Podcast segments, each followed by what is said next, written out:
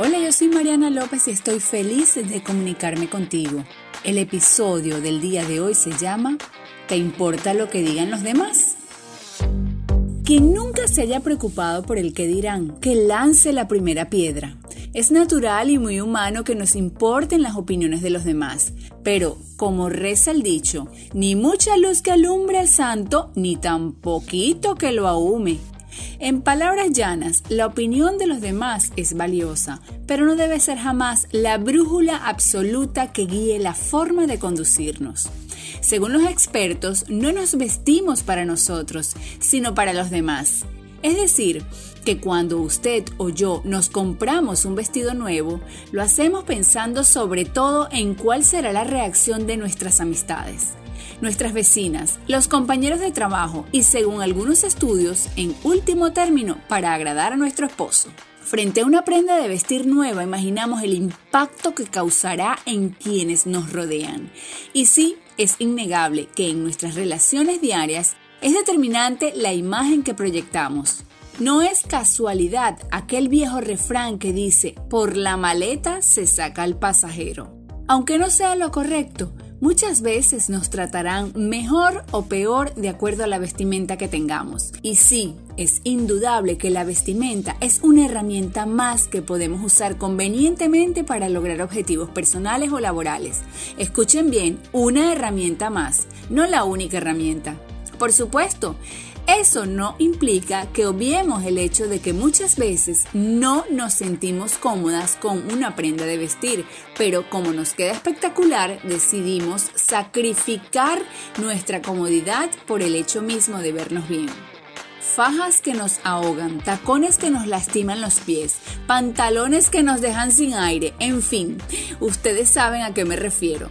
En este caso es necesario establecer un equilibrio que nos brinde comodidad y nos permita vernos bien, pero mucho más necesario e importante es pulir nuestras virtudes personales que no se compran en una tienda y jamás juzgar a nadie por la ropa que lleva puesta.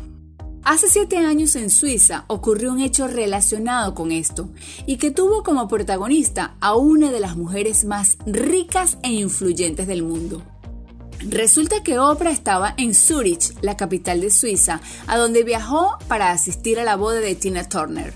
Oprah entró a la lujosa boutique sin ínfulas de ningún tipo y vestida con un atuendo sencillo. Las personas que atendían se negaron a mostrarle un bolso de piel de cocodrilo por el que Oprah mostró interés.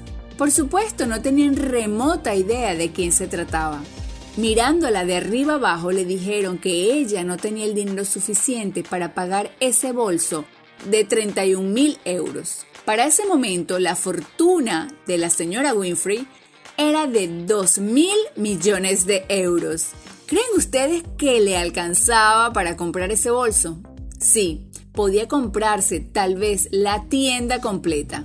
A pesar del humillante trato, la presentadora salió de la tienda sin hacer ningún tipo de reclamo y meses después contó la anécdota en un programa de entrevistas. Estoy absolutamente segura que muchos de nosotros hemos estado en ambas situaciones. Si nos han juzgado por nuestra apariencia, analicemos lo que haya que analizar pero sin olvidar que cultivar los valores como personas de bien será mucho más importante que un closet lleno de ropa de última moda. Si hemos estado del lado de quienes tratan con desdén a otros por la forma como visten, analicemos quiénes somos para tales juicios ¿Quién nos da el derecho de señalar a otros porque no está vestido con los últimos gritos de la moda? Los grandes hombres y mujeres son recordados por sus aportes, no por cómo vestían. A nosotros nos recordarán por nuestra personalidad, no por lo que tengamos puesto. Sí, es encantador lucir un vestido fascinante con elegantes tacones, con una lujosa cartera que haga juego con todos los accesorios. Pero mucho más importante es la persona que porta esos tacones, que está cubierta por ese vestido y de la cual cuelga la costosa cartera.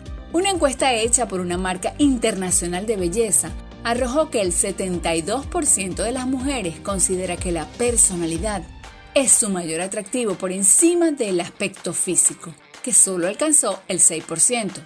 Sí, Puede ser que una llamativa vestimenta atraiga a otros, pero solo la personalidad y nada más la personalidad hará que se queden.